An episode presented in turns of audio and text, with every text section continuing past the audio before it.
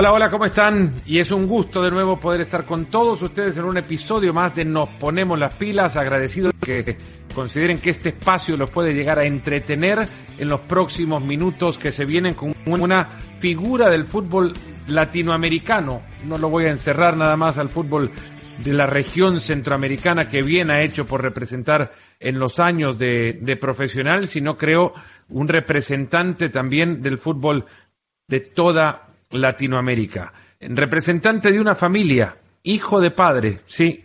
Y, y, vaya si las rayas del tigre las trajo desde muy temprano también en su carrera.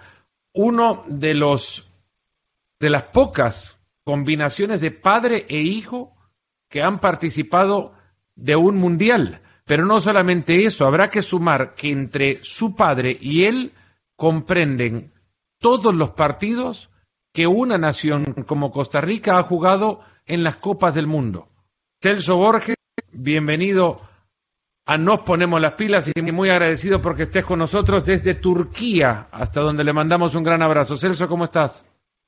¿Cómo estás, Fernando? Bueno, primero un placer es mío, ¿no? Estar acá con, con vos compartiendo. Este es el partido, una parte del partido de vuelta que ya teníamos eh, pendiente de, la invitación de mi papá y mía, ¿no? Al podcast de nosotros. Entonces, nada, para mí, muchas gracias por tus palabras y es un placer, un placer aquí estar, estar contigo. Bueno, siempre pregunto, esto surge básicamente por el deseo muy personal de poder encontrar aquellas mesas que de café se van montando de repente en cada viaje que armás y que te encontrás con gente con la que querés charlar y decir, nos tomamos un café. Yo sé que ahora tu horario te va a impedir tomar un café, pero permitime que yo lo tenga en esta mesa y me pueda servir un cafecito con vos. ¿Sos de tomar café primero que, primero que nada? Sí, sí, sin, sin, tranquilo, vos tomá tranquilo. Yo eh, soy mucho de café. De hecho, el, el café que me traigo para acá, para Turquía, es de mi país y sobre todo por las mañanas y a la hora de la merienda es cuando, cuando antes acababa las comidas casi siempre con, con, un cafecito lo que fuera, ahora estoy variando un poco más al té, pero el café no me falta ni por la mañana ni por ni a media tarde. De hecho a, a mi novia ya la tengo enganchada también con el café de Costa Rica, entonces está bien.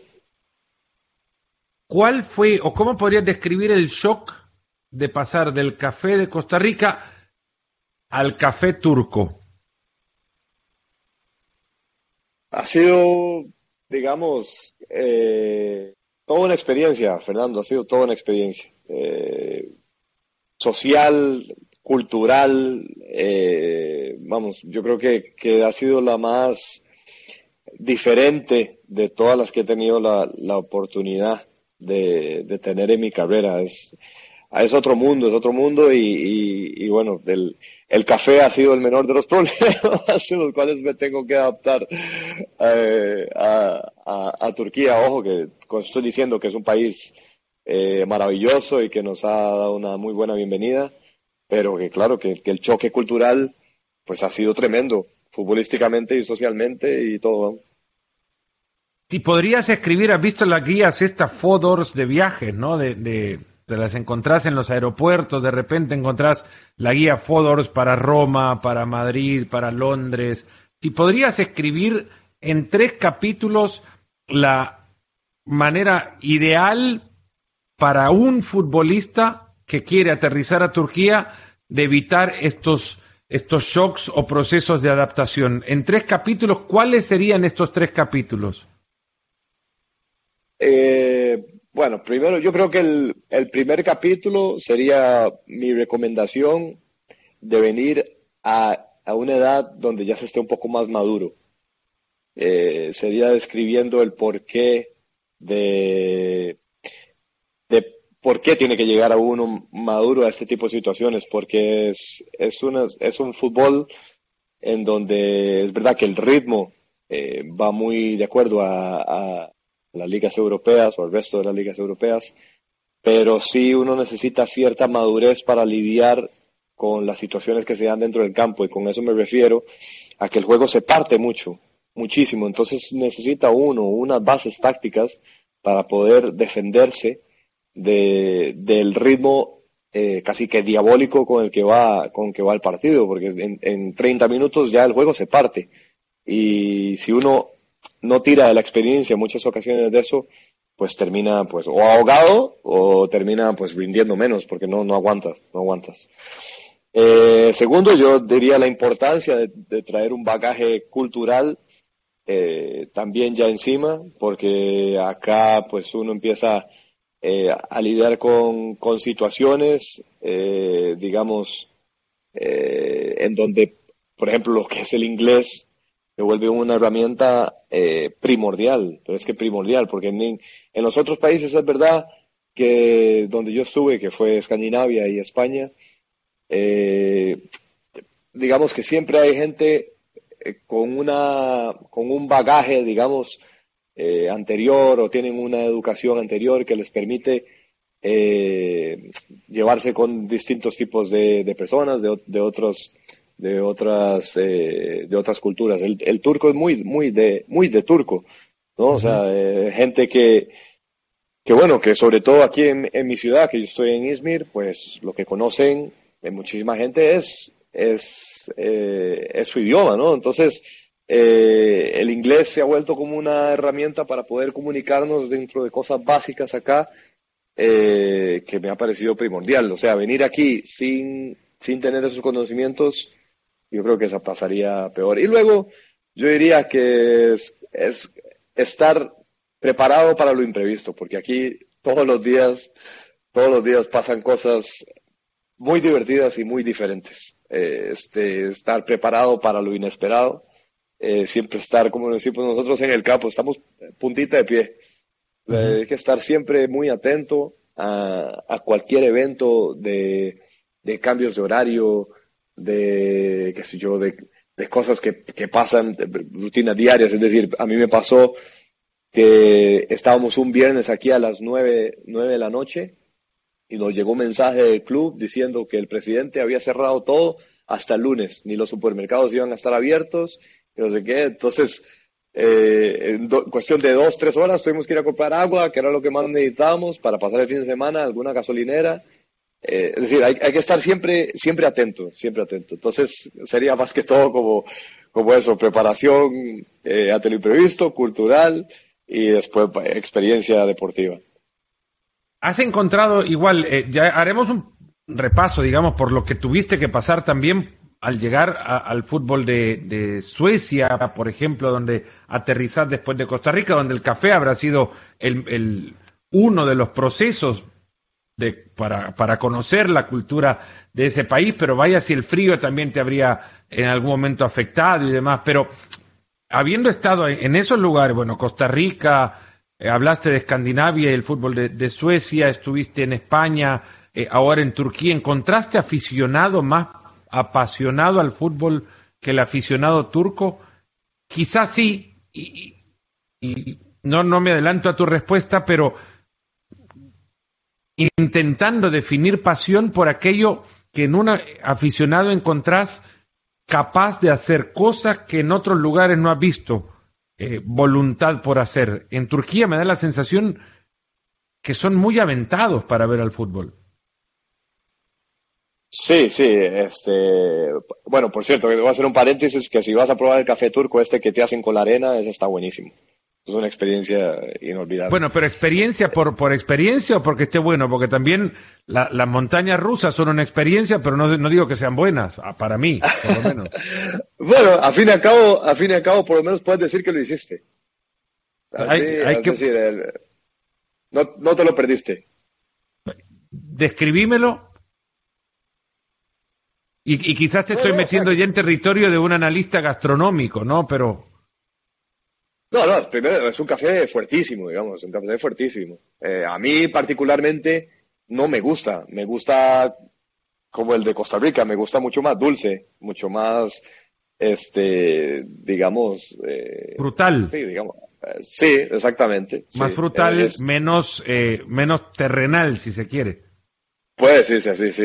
Nos estamos metiendo aquí en temas ya muy gastronómicos, pero vamos a hablar de gustos. A mí me gusta más así y me gustan más largos que, cortitos. Así que, que, bueno. Y por otra parte, este, son, hasta diría que un poco, eh, por ejemplo, en, Suecia, por ejemplo, que fue en Noruega, fue un equipo que era pequeño y pues ese tipo de afición no movía. Después cuando fui a Suecia, que es la comparación con la que, con la que yo hago, era gente muy apasionada, pero por ejemplo yo en Suecia tomaba mucho el, el metro para moverme dentro de la ciudad. Y la gente, uno podía ver que te reconocía, pero respetaban mucho ese espacio personal. Y, y bueno, me acuerdo que, que... Espera.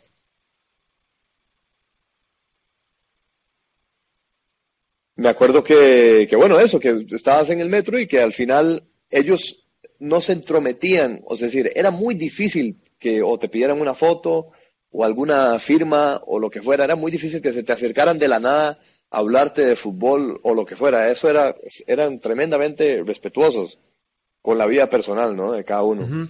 Y tal vez no quiero que me malentendas de respetuoso, no, sino que aquí en Turquía vos puedes estar eh, en el supermercado o lo que fuera, que aquí te entran todos como en avalancha. Y, y, es su manera de, vivir el fútbol, ¿no? No hay, no hay una diferenciación entre persona y futbolista. Eh, en Turquía es, es así, son gente que habla, que es todo con el corazón. Y bueno, eso los, supongo que, que los lleva, ahí está, vamos a hablar con él, o lo que fuera, ¿me entiendes? Bueno, me, pasó una vez la, la filial de ESPN en Brasil para la Copa del Mundo, de, no, no fue la Copa del Mundo, fue una Champions en Berlín en el 2015.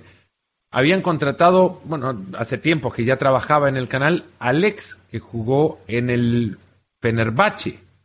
Fenerbahce, sí, un ídolo. ¿eh? Y, y, bueno, no sabes la consideración de un ídolo hasta que no te encontrás a un ídolo para los turcos. Porque se habían enterado de alguna manera que Alex estaba en un hotel céntrico en, Berlín, donde nos habíamos hospedado todos, además. Eh, el hotel le pidió a las eh, los encargados, iba a decir, pero a la, gente de producción del canal, que eh, desarrollara o elaborara un plan de acceso y salida de las instalaciones que no incluyeran la puerta principal, porque los dos accesos al hotel estaban totalmente repletos de aficionados turcos. Es que ah, estaban en el, en el equipo de, transmisión, bueno, Mario Kempes, estaba eh, Martín Palermo, estaba el burrito Ortega, de distintos países, digo, ¿no? Eh, Hugo Sánchez, pero entraba Alex y ese hotel, es, no, era, era una, una, estrella de rock. Y eso lo vi también con Hakan Sukur, ídolo turco de, que estaba en Grecia para una final de Champions también en Atenas en el 2007. Tres o cuatro hinchas turcos del Liverpool se lo encuentran y fueron capaces de rodearlo con 200 otros, quizás parientes de o descendientes de, pero todos tenían algo que ver con Sukur. Y se volcaron a hacer prácticamente que Sukur comiese lo más rápido posible y, creo que, que habrá sido su cena con más público en la historia para él. Eran 200 personas rodeándolo y no, obviamente nosotros en el mismo restaurante, que, que Sucur también comiendo con público, tremendo. Sí, sí, a eso, a eso, a eso me refiero con, con esa, con esa pasión, ¿verdad? Con esa pasión. Ellos, eh, digamos, eh, el fútbol eso que uno siempre escuchó, ¿no? Y siempre vio, ¿no? Eh, los estadios, porque uno escuchaba cuando veía los, los partidos de Champions y los veías. Eh, y uno, el infierno, ¿no? exactamente. Y uno decía, qué, qué ambientazo, no sé qué. Pero realmente es que vivirlo es tremendo. Al menos cuando jugamos contra el Besiktas, el Besiktas tiene un símbolo de un águila, ¿no? Eh, en su en su escudo, es como, como lo que significa ser Besiktas, es un águila. Me acuerdo antes de, del partido eh, poniendo el, el, el, el, sonido del águila en el estadio y la gente reproduciendo el sonido. Eso era, yo estaba dentro y esto es maravilloso, o sea, eso es increíble, eso es, jugar en un ambiente así es espectacular. Después jugamos contra un equipo, yo no sé si vos sabes cuál es, que es el Bursaspor Después buscas en internet el estadio del Bursaspor. El estadio del Bursaspor tiene forma de cocodrilo. Tiene un cocodrilo eh, en, como en el techo, digamos, ¿verdad? Y también lo mismo, tenían como en el sistema de sonido ahí del estadio, tenían como unas tablas que hacían, que con la, como unas palmas así, que hacían como representando el sonido de, una, de un cocodrilo cuando mordía. Y era todo el estadio haciendo eso. Eh, fue, es, es genial, es genial. Esa parte por lo menos eh, se le despierta a uno eh, algo dentro y uno dice, es que estoy realmente en un lugar donde viven y respiran por el fútbol. Totalmente, totalmente. El efecto del público, que es algo que se ha hablado muchísimo en estos días, a donde la, la, pandemia nos ha envuelto a todos, bueno, bajo la misma nube negra, eh, y nos ha obligado a, replantearnos muchísimas de nuestras realidades y cambiar la presunta normalidad. Ahora ya no sabemos ni cómo definir la normalidad. Definiremos eh, nuestra actuación día con día según podamos actuar de acuerdo a las condicionantes que nos presenten los sistemas de salud de cada país. Pero esto nos ha obligado a que el fútbol ahora lo veamos sin público. Y esto lo hablamos en el podcast que ustedes han creado con tu, con tu papá sobre los efectos del público en el juego. Lo hablábamos en su momento sin todavía tener una referencia del juego en sí, amplia o lo suficientemente grande como para poder determinar si existía efecto del, público en un campo. Ahora Alemania ya nos ha dejado suficientes partidos y no aislados como pueden ser algunos por castigo del estadio o por X o Y. Todos los partidos se tienen que jugar sin gente en las tribunas y ya nos dimos cuenta que los visitantes sacan puntos en el 75% de los partidos. Ahora, ahora vos me decís, en la cancha el público local te empuja tanto como para lograr que ahora que no hay público en la cancha, los locales pierdan ese efecto. Sí, eh, yo creo que ahora totalmente, Fernando, totalmente. Por la misma razón que entrenar solo a entrenar con un personal trainer o entrenar con otra persona es un entrenamiento completamente distinto. Tener alguien ahí que te diga, vamos, sí, venga, venga, sí, venga, dale, una más, venga. Es completamente diferente a estar, pues hacerlo solo, porque uno mismo a veces cuesta, ¿no? Pues lo mismo va con la gente, es decir, hay veces que, que por la misma emoción, y hablemos de una situación muy particular de fútbol, que es la presión. O sea, si uno quiere presionar arriba y uno toma la decisión táctica de, bueno, voy a ir a presionar a esta gente, estás jugando también con la emoción del público. Entonces, una buena presión muchas veces eh, primero tiene que ser muy coordinada por todas las partes, pero es muy emocional, muy emocional, una, una, una presión. Yo me acuerdo en los partidos del Nacional, en el Estadio Nacional de nosotros y en el Ricardo Saprisa, es, eso era eh, tremendo, porque ya por lo menos ibas eh, convencido, ese convencimiento en el fútbol es fundamental para poder conseguir tu objetivo y, y la gente te ve correr y te ve presionar y eso y no sé qué, al final te, te empuja a ganar el balón un poco más cerca del área rival, a tomar eh, remates eh, que usualmente no tomarías, o que, que si a 30 metros eh, lo va a pegar porque quieres, generas algún tipo de nerviosismo en el arquero, con algún rebote, con lo que fuera, en algún córner ya tienen la gente encima. Yo he jugado con esa situación a favor y en contra. y, digamos que, que sí, sí, es, es, para los equipos que juegan de local, es un arma, es un arma tremenda. Eso y dos cambios más, ¿hacen de esto otro fútbol? Eh, sí, por, yo sí, por supuesto que sí. O sea, por supuesto que sigue siendo, sigue siendo fútbol. Es un fútbol diferente, es un fútbol diferente, el objetivo sigue siendo el mismo. Eh, pero bueno, sí, claro que lo sigue siendo porque, porque nos sigue moviendo, ¿no? Nos sigue moviendo, nos sigue interesando y, y para mí sí, para mí sí que lo es. Ahora, que no es lo ideal, no es lo ideal, por supuesto. Vale, pero estás en medio de una competencia eh, en la que actuaba bajo un formato y ahora por todo esto que ha sucedido el formato cambia porque ya tus equipos, tus técnicos tienen dos opciones más para modificar un partido. Tu equipo puede en, en, colectivo acumular más, más metros recorridos porque tiene dos pares de piernas frescas que pueden entrar al campo que antes no lo hacían.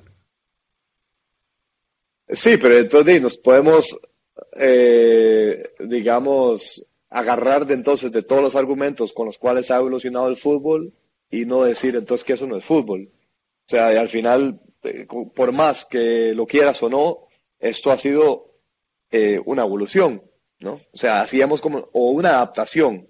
Nos hemos tenido que adaptar a estas circunstancias, por lo tanto, para mí el juego, pues, sigue siendo el mismo. Ahora, evidentemente, pues el equipo que juega de visita, pues ya tiene un punto, un, punto a favor que es, bueno, no tengo que lidiar con la gente presionando.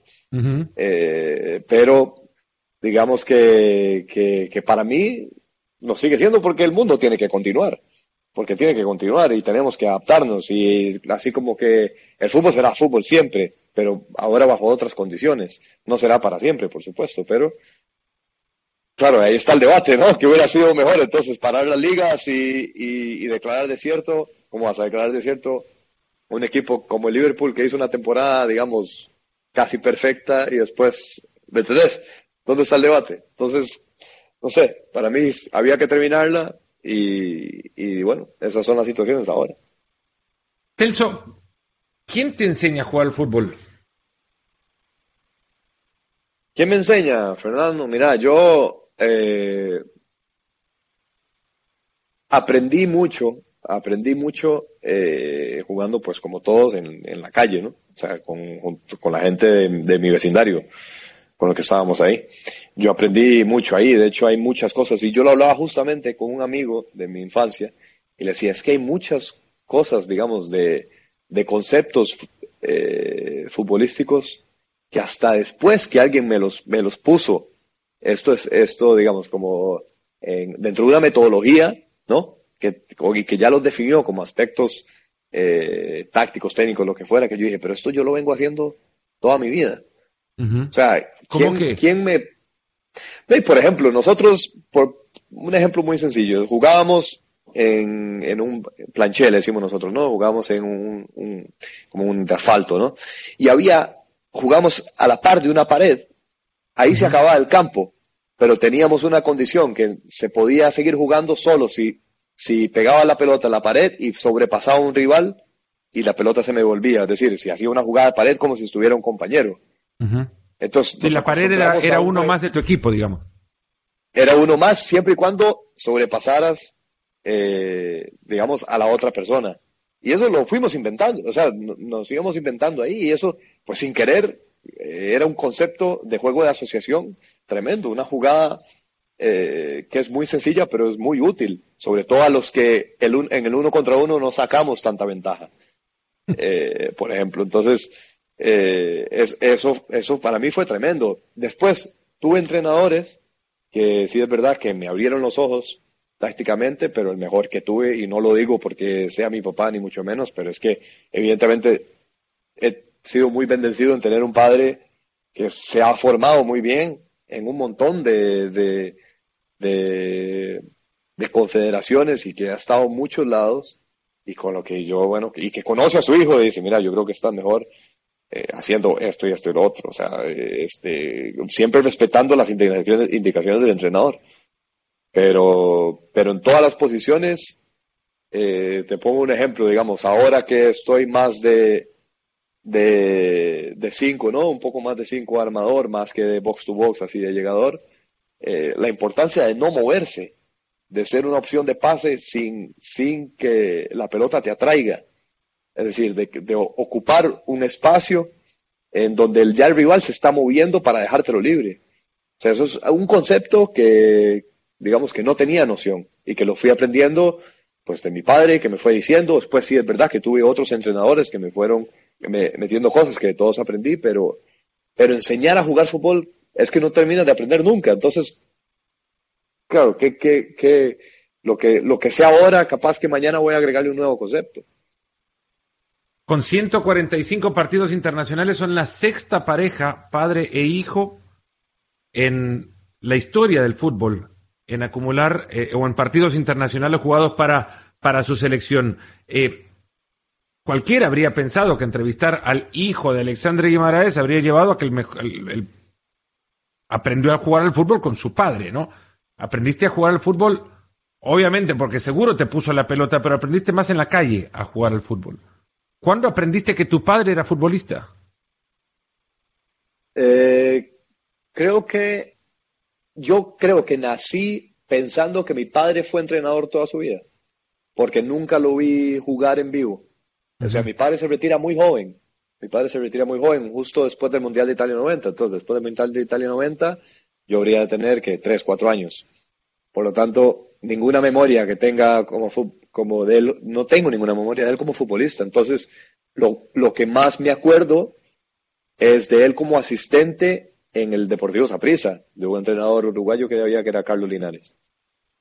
Y, y es, eso es yo creo que la primera memoria que tengo. Es decir, por eso no, siempre lo vi, eh, siempre tuve la visión de entrenador muy metida en mí por lo que viví desde, desde, desde, desde siempre. ¿no? Nunca la vi de la perspectiva de jugador, me costó mucho hasta después entender eh, que mi padre lo fue y quién fue y cómo fue.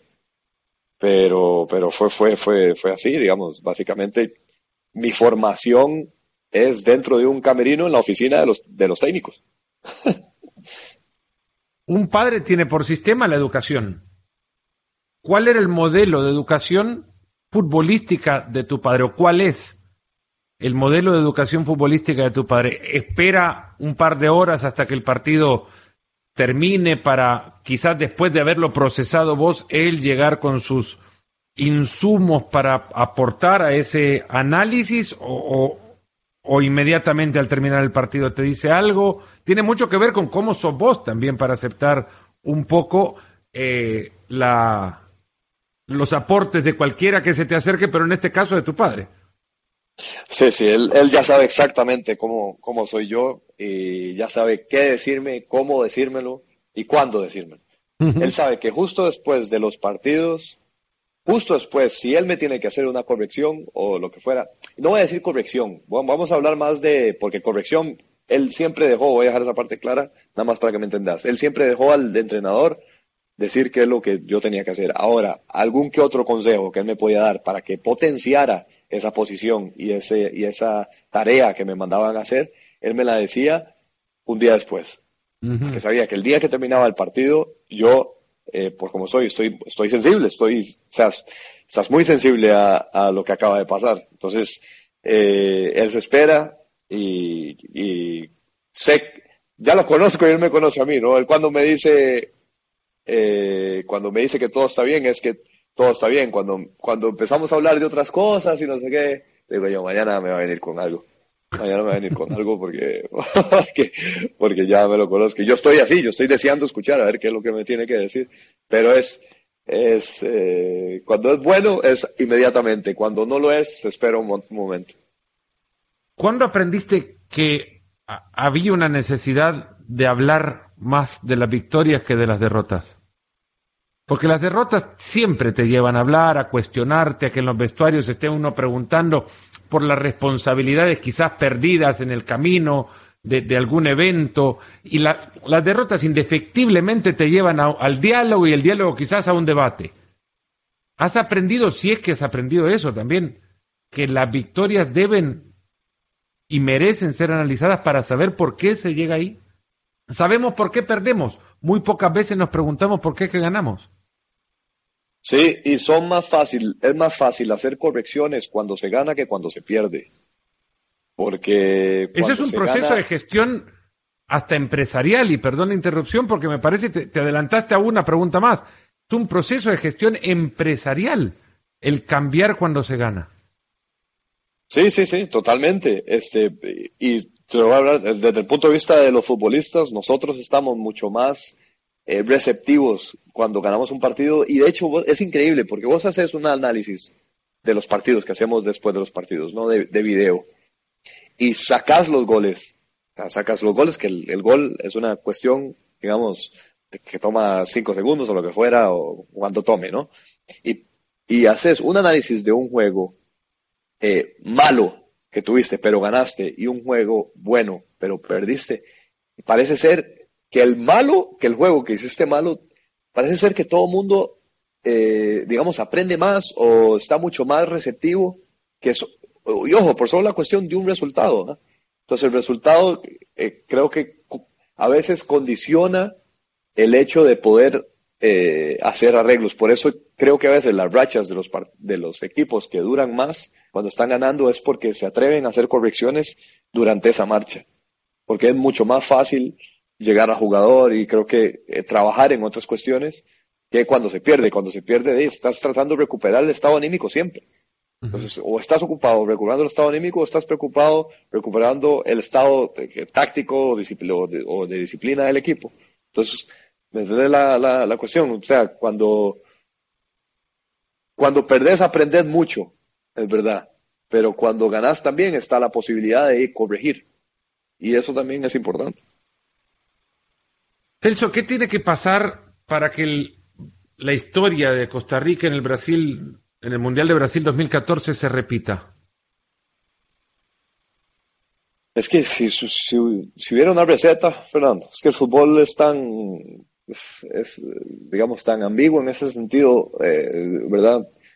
No, no, no, no. Tratamos de trabajar bien todos los, todos los procesos eliminatorios, se tratan de llevar bien, eh, tanto así que, bueno, hemos podido clasificar a dos mundiales seguidos, que es que solo es la segunda vez que se, consigue, y si logramos clasificar una tercera vez, sería la, la primera vez en nuestra historia que se consigue tres veces seguidas. Eh, yo creo que más el enfoque de Costa Rica siempre ha sido en clasificar. ¿Por qué digo eso? Porque es donde todos los equipos de, de Costa Rica se ven más beneficiados eh, por esta situación. Que vaya, que el no ir a un mundial para todos los equipos en Costa Rica es devastador porque se corta un montón de procesos de formación, se corta un montón de ayudas económicas, se corta un montón de, de, ayudas sociales también, porque la gente deja de consumir o lo que fuera. Eh, el impacto económico de una clasificación es gigantesco. Es, gigante, entonces para nosotros lo primordial siempre ha sido clasificar. Ahora, luchamos para que nos vaya como nos fue en Brasil, así de bien pero luego juegas contra otras selecciones y otros equipos que, que, que, que, hacen las cosas bien también. Y, no, es verdad que no, no todas las veces tener la oportunidad de hacer eh, lo, que, lo que hicimos en Brasil, ahora de que luchamos y nos dejamos la vida para hacerlo, por supuesto. Pero, por ejemplo, un partido que nos dejamos la vida, como fue el de Serbia, nos meten un tiro libre al ángulo y es que, que vamos, es que como eh, pierde ese partido, ¿no? no ¿Verdad? Y en un mundial es necesario puntuar siempre. Y luego el otro partido tuvimos a Brasil, también hicimos un partidazo y al minuto 82 creo que nos meten el, el gol y, se nos... Es decir, hemos sido altamente competitivos. Creo que es un aspecto también a resaltar de Costa Rica, ¿verdad? Que vamos a un mundial a, competir luego, que hemos podido hacerlo de Brasil, fantástico. Que no se pudo, al menos salimos orgullosos de la presentación que hacemos. Y una de las grandes ganancias, y esto ya no es una pregunta, creo que uno de los grandes eh, logros de aquella selección es poner a Costa Rica en un nivel en el cual no pudo estar después de Italia 90 porque las condicionantes de aquel mundo eran diferentes, pero Costa Rica hizo su impacto en el Mundial, pero luego de esto no se puso a la par a competir continuamente con las selecciones a las que había enfrentado en en aquella Copa del Mundo. Después de Brasil, Costa Rica empieza a jugar con selecciones que la ven también como una, un rival serio y de, y de beneficios deportivos mutuos que le pueden traer y que le traen a Costa Rica la exposición continua de rivales que le van a enseñar cómo jugar esos, esos partidos en los escenarios, porque esos son irrepetibles, solo se juegan en los mundiales, pero se enfrenta ante mejores selecciones de lo que pudo haberse enfrentado la generación del 90, por ejemplo. Eh, y eso cambió y eso parece, es, es una, es algo que no, de lo que eso es uno de los triunfos de aquella selección que no suman puntos, pero que es muy notable. Costa Rica ahora se ve eh. contra otras selecciones y la ve de otra manera y la ven de otra manera también.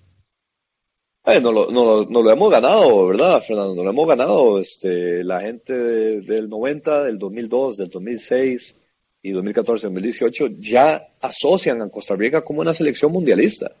Eso es, eso es, eso es, eso es muy, muy bueno para Costa Rica a la hora de conseguir eh, de alta calidad para poder prepararse para, para la competencia. Antes de Brasil 2014 ya se estaba jugando con, contra España en Costa Rica, ya se estaba jugando contra Brasil en Costa Rica, eh, se, tuvo fogueos, jugamos con Japón en Estados Unidos.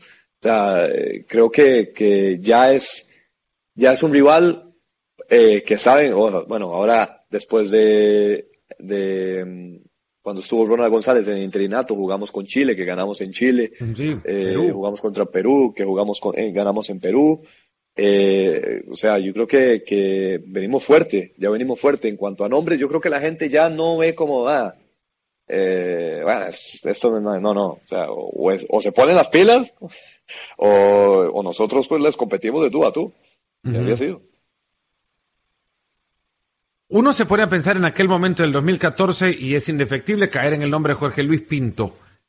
Es muy difícil encontrar que un personaje tan lejano a lo que aparenta ser lo más conveniente para un grupo haya llevado a un grupo a hacer lo que consiguió en, en ese mundial. ¿Cuál era su gran virtud? ¿O qué hizo para que ustedes pudieran congeniar? Si es que lo hicieron. Yo creo que hubo muchos eh, factores, ¿no? Yo creo que hubo muchos factores también que se juntaron, Fernando, para que, para que fuera un, un proceso primero exitoso, como fue la eliminatoria, y, y luego el mundial, ¿verdad? Creo que también eh, una de las cosas que, que tuvimos mucho en cuenta es que en ese momento estábamos todos con un ritmo de competencia eh, muy regular. O sea, todos los jugadores que teníamos eh, disponibles estaban todos jugando eh, en sus equipos y, compitiendo a muy buen nivel. Entonces, digamos que esa parte nos, nos ayudó mucho también a poder eh, rendir en una situación como la de Brasil, porque si vos te pones a pensar también en Brasil, viajamos muchísimo, viajamos muchísimo, a estar hospedados en, en Santos, el único aeropuerto es a dos horas eh, de Sao Paulo, o sea, por lo tanto, eh, yo creo que, que, estuvimos tanto mentalmente eh, bien preparados para, para, lo que iba y, te digo, o sea, los jugadores todos estábamos completamente de, con una con un ritmo de, partidos pues interesantes también. Celso, ¿cómo es la mitad de, de una cancha de fútbol? Si pudieras llevar a alguien a explicarle qué es lo que estaría viendo parado en esa mitad donde tenés que ocupar, como antes decías, los espacios que creías que antes no, no tenías que ocupar, jugar sin correr para no moverte y ser una opción. ¿Qué ves ahí adentro? Mira, que vieras que, Fernando, yo las veces que he tenido la oportunidad de ver un partido desde, desde la grada, eh, se ve a otro ritmo completamente a cuando estás ahí en el medio y es otro partido, te digo más, jugando en el medio, a como jugando de central, a como jugando de 10.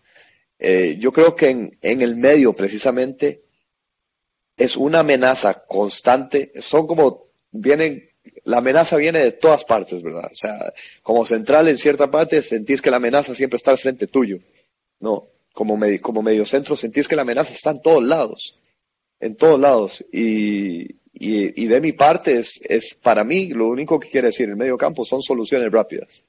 Mm. Para mí soluciones rápidas. Y eso al final es lo que va dando, eh, digamos, el ritmo en el juego lo da el pase.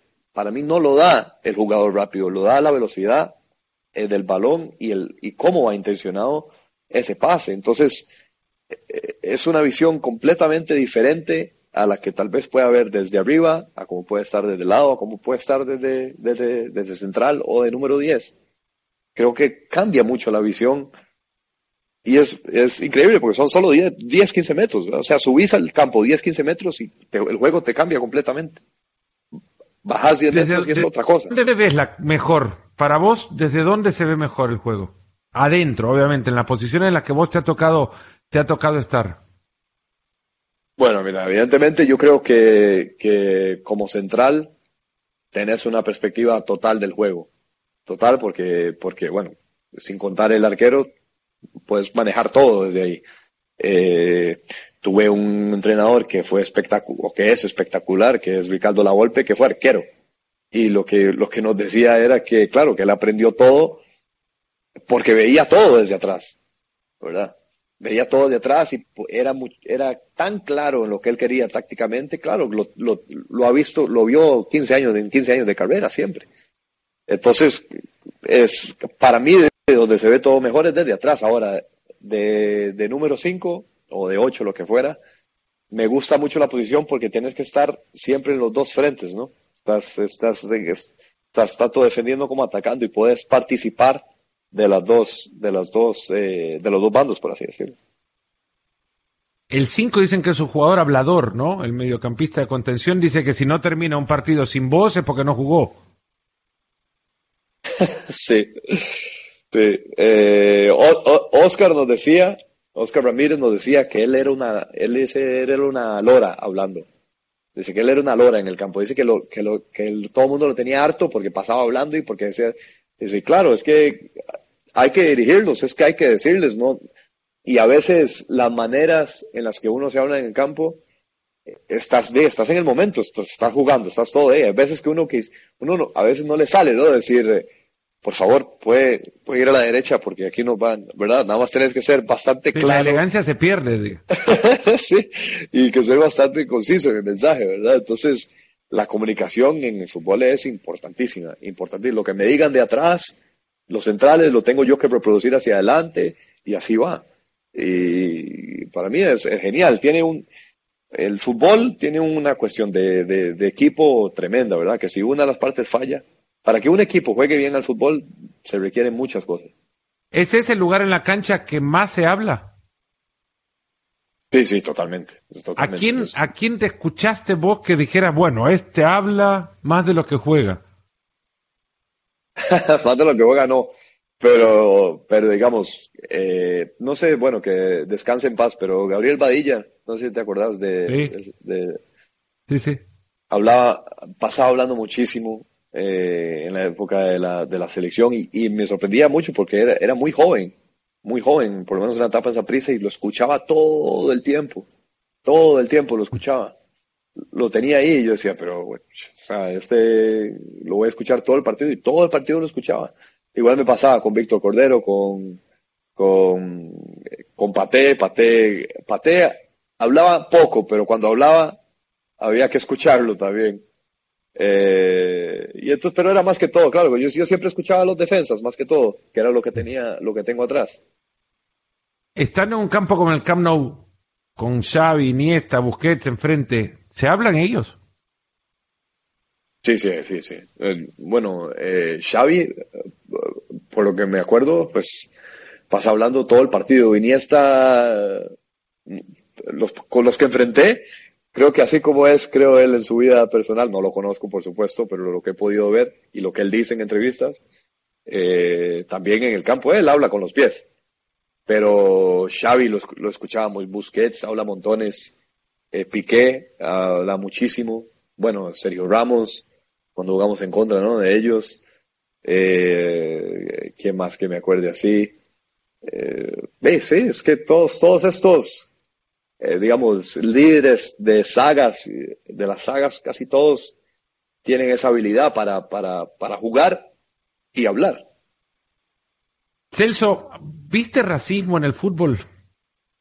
Mira que es un tema fuerte para cerrar, pero, pero es un tema que nos está llevando a todos a considerar si en realidad hemos sido algunas veces promotores de lo mismo o si lo hemos enfrentado y nos hemos quedado callados y en consecuencia hemos sido cómplices? Yo por lo menos, Fernando, y te soy completamente honesto, no, no he visto directamente como lo que ha pasado en estadios, ¿no? Como lo que ha pasado en estadios en diferentes ligas de, cánticos o lo que fuera. Eh, nunca, nunca me ha pasado, eh, pero bueno, sí, totalmente es repudiable cualquier tipo de, de cosas eh, sobre este tema, ¿no? Eh, ya lo que está pasando en el mundo es, es increíble que sigan pasando estas cosas eh, todavía ahora, 2020, ¿no? Pero, pero es algo a lo que tampoco podemos, podemos hacer eh, vista gorda, ¿no? Es algo que está pasando y que, que, hay que erradicarlo completamente. Es que es una, es una barbaridad y, y, y una, una, falta de, de, res, de respeto que, que, es que, por decir algo, ¿no? Por, pero es que es tremendo, es que es tremendo y, y no he tenido la oportunidad de, de vivirlo, ¿no? De vivirlo, y, pero sé que, sé que pasa por todo lo que leo en la prensa y eso, y es despreciable. ¿Has visto fútbol, viejo? ¿O ves fútbol cuando no hay fútbol que ver? Bueno, ahora en esta época de, de, la, de la pandemia, pues da chance, ¿no? Para ver a, a alguno que otro partido. Sobre todo, me vi los de, los de Costa Rica en el Mundial del 2002. Eh, eso sí que me los vi y los repetí. Eh, porque me gusta, me gustaba mucho ver a esa selección jugar uh -huh. y, y, con razón, porque me sigue gustando. con razón Pensás que la pelota de Winston Park contra Turquía va a entrar, ¿no? Estoy, como dice mi tata, es que todo, estoy deseando cambiar eso, pero no puedo. Se acordarán de siempre. No, no, y es que ese partido contra Turquía tuvimos chance, ¿eh? Tuvimos chance, ¿verdad? Que Lonis también hizo muy buenas tapadas pero tuvimos, tuvimos nuestras chances. Igual el partido de Brasil, en un solo gol, por el cual se queda fuera Costa Rica, también tuvo sus chances para por lo menos reducir un poco. O sea, eh, no sé, fue, es esa sensación, y bueno, papi lo dice, ¿no? Es una selección que se sabía muy bien, se conocía muy bien entre todos ellos y, y disfrutaban juntos. Hemos disfrutado un montón esta charla, Celso. De verdad que muchas gracias por el, el tiempo que nos has dado. Solo me despido con última, una última pregunta. ¿Estás leyendo algo?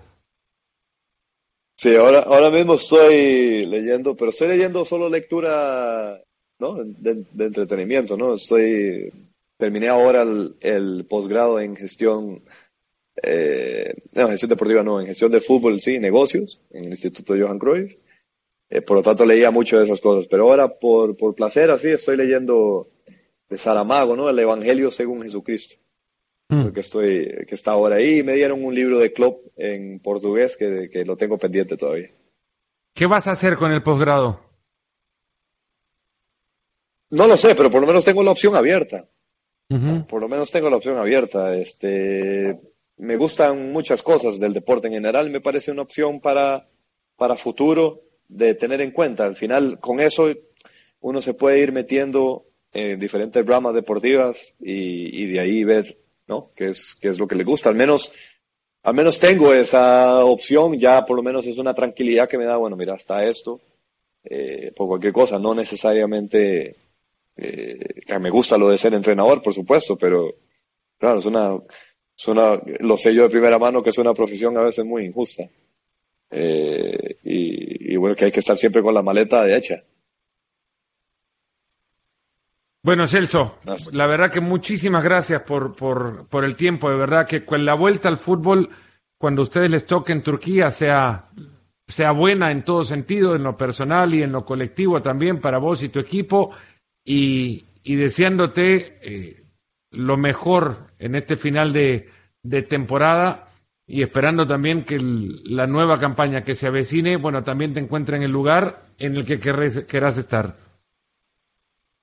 Por ahí, Fernando, muchas gracias. Gracias por invitarme y ahí estamos ahí para lo que para lo que necesiten ahí y nada, mandarles un gran abrazo. Espero que, que las cosas a la nueva normalidad retornen, retornen bien y retornen a salvo. Telso Borges nos ha acompañado en este nuevo episodio de Nos Ponemos las Pilas. Cuídense mucho, será hasta el próximo. Gracias de nuevo. Un gran abrazo a todos.